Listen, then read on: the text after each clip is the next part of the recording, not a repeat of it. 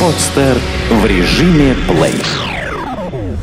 Авторская программа Анатолия Кутузова «Время действий». Реальные истории об активности, развитии и предпринимательстве в любой сфере.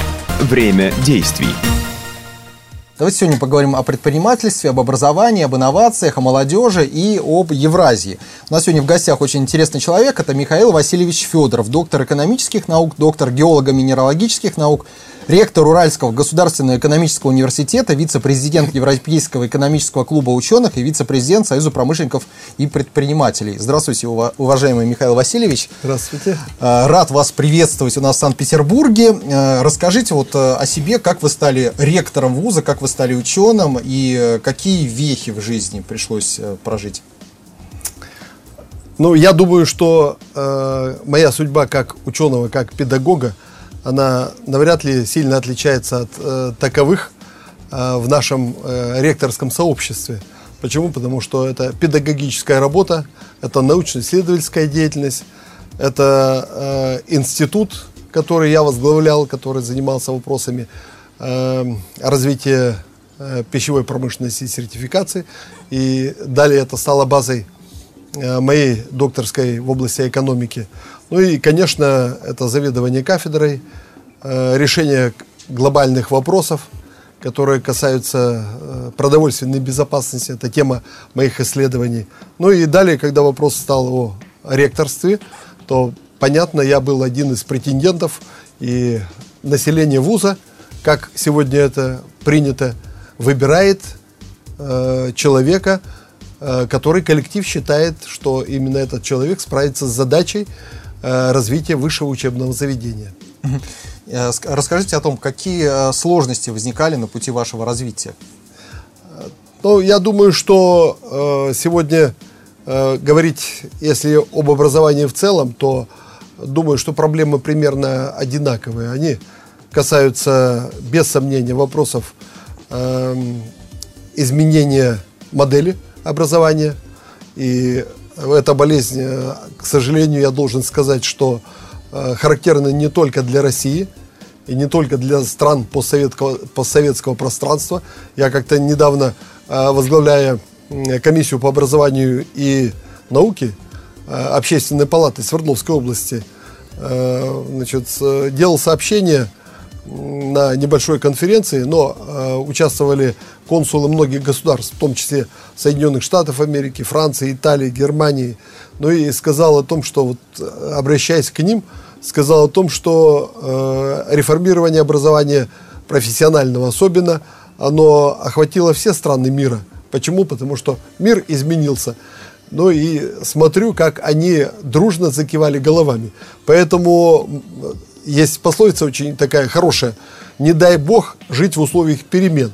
Но я думаю, что ректорскому сообществу как раз сегодня приходится жить в условиях перемен. Ну и не только, как вы понимаете, ректорскому сообществу. Почему? Потому что мы сегодня говорим о совершенно э, новом системном явлении, которое э, формирует новую экономическую модель, непонятную еще мировому сообществу новую финансовую модель, также непонятную мировому сообществу.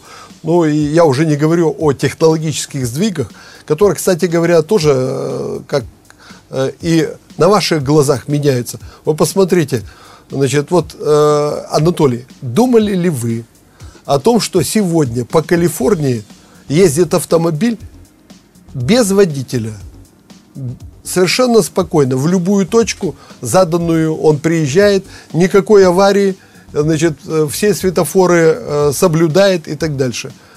Понятно, что вот такие явления, они свидетельствуют о серьезных э, сдвигах и в технологиях, и, соответственно, в развитии человеческих коммуникаций. Это особенно. Почему? Потому что здесь тоже очень существенные прорывы я недавно встречался с э, одним из руководителей, который занимается здравоохранением, бывший министр, кстати говоря, здравоохранения, здравоохранения Великобритании на форуме «Открытые инновации». Он взял, достал значит, из кармана сотовый телефон, подставил его к своему сердцу, нажал на кнопочку, да, и, и показал всем. Это я снял свои внутренние органы. Угу. То есть технологии меняются в значительной степени. Все это, конечно, формирует и э, новую парадигму в том числе и в подготовке кадров. Михаил Васильевич, ну вот известно, что Министерство образования на данный момент одно из самых критикуемых э, министерств э, в силу разных причин. Э, вот вы поддерживаете ту реформу, которая проходит в области образования, и насколько она эффективно ведется на ваш взгляд? Ну, вопрос достаточно, я бы сказал, глубокий. Это большой длинный разговор. Я лишь одно понимаю – что э, не изменяться э, нельзя. И то, что сегодня э, есть такой тренд сделать образование эффективным, и среднее, и общее образование. Я, конечно, в этой связи поддерживаю многие инициативы, которые сегодня идут из Министерства образования. Я думаю, что, значит, ну, понятно, идет критика в силу э, определенных э, обстоятельств. Надо сказать о том, что образование всегда было консервативной частью э, жизни любого общества. И, конечно, я думаю, что и поэтому, наверное, наш министр уважаемый наиболее критикуемый. Почему? Потому что, о чем я сказал выше – но вот сегодня на базе Санкт-Петербург, нового Санкт-Петербургского государственного экономического университета проходит первый международный форум с названием «Евразийская экономическая перспектива» под председательством э, Нарышкина Сергея Евгеньевича, председателя Государственной Думы Российской Федерации. Вот э, вы сегодня участвовали в этом форуме. Расскажите, о чем говорилось э, на форуме и какие наметились тренды развития, сотрудничества, партнерства? Были представители разных государств, э, стран СНГ. Угу. Ну, я должен сказать, что уникальный форум по содержанию и по тем людям, которые собрались на этом форуме, которые высказывали абсолютно разные точки зрения. Э, то, что такие форумы, э, это не первый, кстати говоря, первый с точки зрения содержания, да, экономической, евразийской экономической перспективы. Но я должен сказать, что сегодня замечательно, что наконец-то появился, вот на мой взгляд, человек, который вопросами евразийства э, занимается э, уже много лет. Э, у нас особое положение. Вы знаете, что Екатеринбург и Урал это как раз граница, это пограничная зона между Европой и Азией. И поэтому вопросы евразийства для нас чрезвычайно актуальны, в том числе и учитывая э, близкие границы, да, в том числе с Казахстаном, а, мы дружим со многими странами азиатской части. И, конечно, то, что появился человек, который постоянно, а я не первый раз на встречах а, и слушаю Нарышкина Сергея Евгеньевича, руководителя думаю, и всегда я думаю о том, что наконец-то появился человек, который эту тему не оставляет в покое. И без сомнения думаю, что только при таком отношении к этому вопросу может быть реализовано. А вы знаете о том, что задача поставлена президентом, чтобы в 2015 году значит, у нас в сообществе, вот в центре Евразии, был Евразийский экономический союз. Это чрезвычайно непростая задача, поскольку, поскольку разные отношения. И чтобы это состоялось, понятно, что надо выслушать все мнения по этому поводу.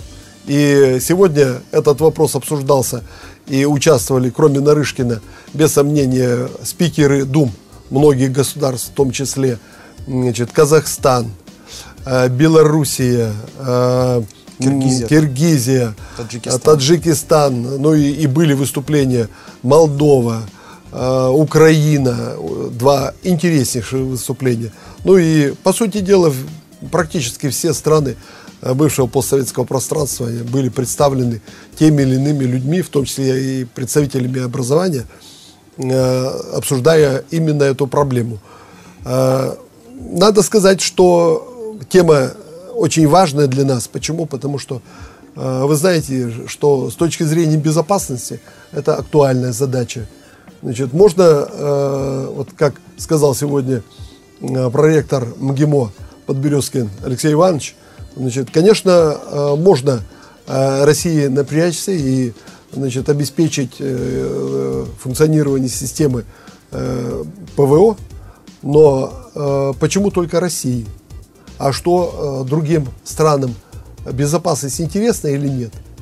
Почему это только должно быть уделом России? И, конечно, с этой точки зрения, даже вот с точки зрения безопасности, мы должны прекрасно понимать, что э, Евразийский экономический союз – это та э, структура или, я бы сказал, та сила, уравновешивающая сегодня на те процессы, которые идут в мировом сообществе, значит, между э силами, которые, в общем-то, э, ну, зачастую преследуют иные цели. Михаил Васильевич, ну, я знаю, что вы занимаетесь развитием молодежных движений, молодежного лидерства. Вот скажите, какие, на ваш взгляд, открываются э, перспективы предпринимательства в случае углубленной интеграции экономик стран СНГ, э, стран Евразии? Ну, интеграционные процессы, они, вы знаете, они должны проходить в разных областях. Без сомнения, это, это бизнес, потому что значит, многие вопросы, которые сегодня э, интересуют государство, э, в том числе наших коллег в первую очередь, конечно, это инновационное развитие экономики. Если говорить о вопросах образовательной деятельности, то ну, это первостепенные вопросы, потому что речь идет о формировании человеческого ресурса. А человеческий ресурс по мнению Аумана, который высказал свои соображения в девятом году на Станинском экономическом форуме, ему задали вопрос, как вы считаете, вот восьмой год, значит, кризис по сути позади. Вот страны выходят по, по восходящей, пошли вверх. Да. Во что деньги вкладывать? Значит, когда появляются? Значит, он ответил очень коротко. Значит, первое – образование, подготовка кадров – ну и второй аспект, немаловажный, инфраструктурные изменения. Конечно, в этой связи мы, говоря об образовании, говорим о проблемах, э, естественно, молодежных. Почему? Потому что качество образования, если мы говорим о Евразийском союзе, оно должно быть одинаковым. Что в Кыргызстане, что в Таджикистане, что в Москве, что в Екатеринбурге, что в Санкт-Петербурге. Как эту систему выстроить? Конечно, можно идти своим путем. Ну, э, я некоторое время назад э, встречался с э, министром образования Армении. Значит, он мне говорит о том, что Армения перешла на э, 12-летнее среднее образование. У нас, вы знаете, значит, в большинстве стран это 11 лет. Вот с точки зрения интеграционных процессов, это хорошо или нет? Как вы считаете, Анатолий? На мой взгляд, а? э, учиться э, всегда полезно, но с другой стороны, если э, мы когда-нибудь перейдем на 20-летнюю систему образования, то людям, наверное, надо и на 10 лет поднимать уровень жизни, то есть жить дольше, потому что Анатолий, как все успеть? Вы меня простите, я, значит, я не могу поставить вам двойку, потому что я не ваш педагог. Почему? Но не в плане критики. Ваши рассуждения тоже верны. Но а вы знаете, когда мы говорим об интеграционных процессах, мы э, прекрасно должны понимать, что люди, да, вот э, в этой общности, они, э, значит, вот он поучился здесь, а завтра его родители поехали в Россию и взяли его.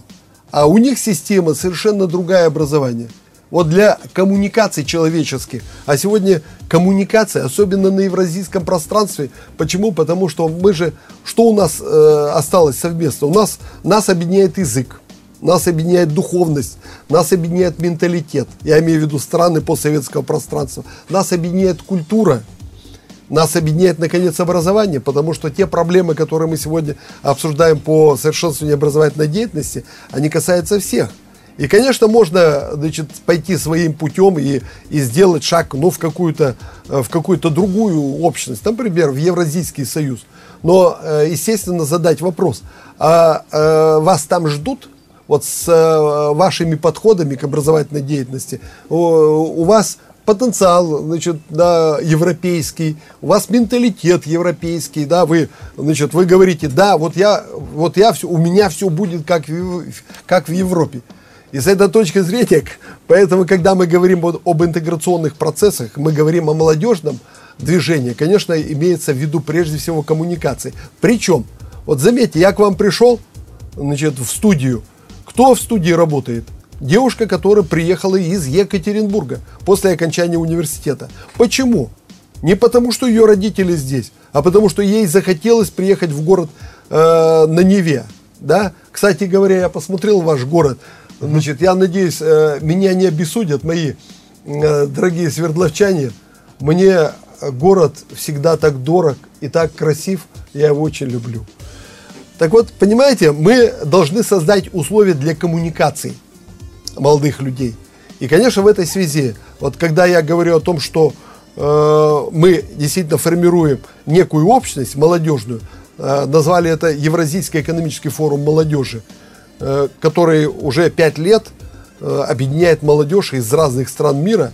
Это площадка для коммуникаций, чтобы люди узнали друг друга. Это площадка для того, чтобы Э, лучших э, молодых людей мы увидели. Они стали полноправными членами вот этой площадки, э, значит, которая интересна тем, что это не только площадка Екатеринбурга. Мы организуем молодежный экспресс поездом, везем людей в Астану на Астанинский экономический Имеется в виду, форум. что ваш ВУЗ стал инициатором создания Евразийского экономического форума молодежи. Да, вот это все, это все проводит значит, наш Уральский государственный экономический университет.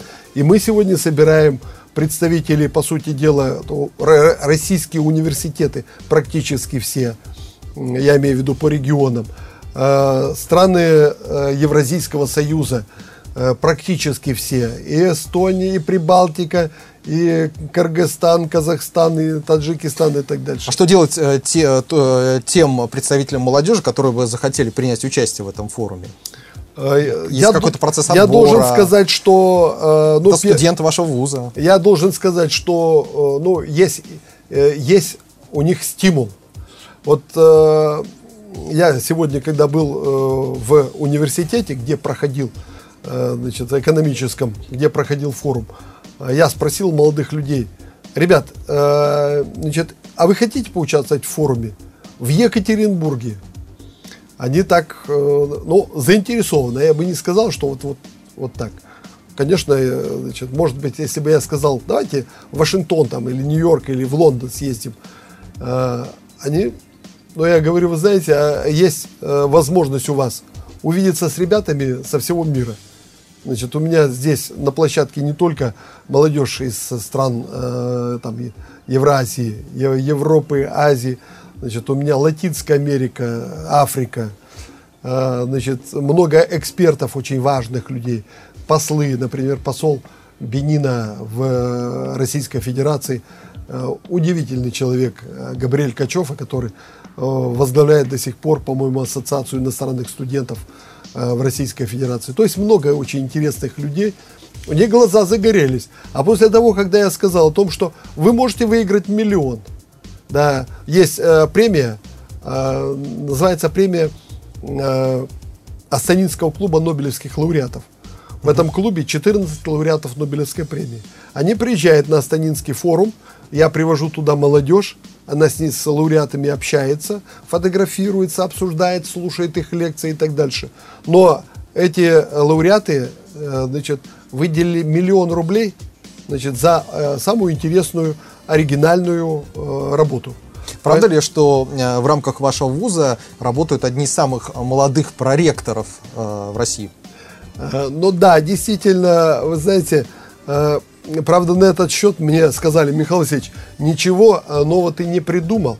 Почему? Потому что в советское время э, значит, вот в молодежной тематикой занимались комсомольские работники вузовские. Сколько лет самому молодому проректору? Самый, мол... вот самый молодой проректор, проректором стал в 21 год.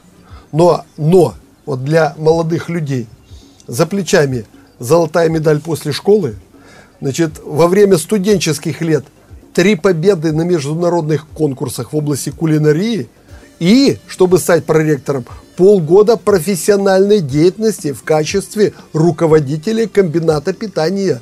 Понимаете, вот это не просто вдруг Многие Вы... задались вопросом, почему именно кулинарии. Неужели надо уметь так хорошо готовить, чтобы стать проректором? Нет, вы знаете, надо быть просто креативным очень человеком, правильно оценивать ситуацию, позиции, ну и самое главное, уметь вести за собой. Понимаете? Вот э, нам интересны молодые люди, я приглашаю на форум, в том числе уважаемых питерцев, э, те молодые люди, которые считают себя очень креативными, которые могут создавать новый продукт, которые могут организовать, которые могут выступить с интересной идеей. Вы наши люди. Поэтому я приглашаю вас на Евразийский экономический форум молодежи через университет Уральский государственный экономический. Вы найдете, соответственно, соответствующий сайт, э, все условия конкурсу, ну и, соответственно, жду с большим удовольствием. Почему? Потому что это незабываемое время. Кстати говоря, вот сегодня я одного молодого человека, камерунца, из Камеруна спрашиваю, значит, а вам интересно побывать в Екатеринбурге? Он говорит, Михаил Васильевич, я ради только того, чтобы постоять одной ногой в Европе, а другой в Азии, готов приехать хоть завтра. Ему, видимо, придется залезть на Уральскую гору, гору, да? Ведь она разделяет Европу и Азию, чтобы постоять так Ну, не, не совсем так. Потому что Уральские горы, значит, я должен сказать, что это не те горы, которые значит, были еще 100 э, тысяч лет назад. Значит, там были определенные, так сказать, есть, но новые горообразовательные процессы. То есть для него а найдете это, другие условия? Это, нет, это просто система горная, она древняя очень. Скажите, а поддерживаете ли вы отношения с, может быть, или организаторами Всероссийского молодежного форума «Селигер»? Э, и участвуют ли ваши делегаты вот, Евразийского экономического форума в жизни э, форума Селигер? Ну, во-первых, я должен сказать, что э, человек, о котором мы с вами говорили, да, проректор, в 21 год, она два года работала, э, значит, активно на площадке Селигера. Угу. Понимаете, вот почему важны вот такие молодежные площадки? Э, дальше я должен сказать, что Э, в этом году мы проводим Уральский селигер.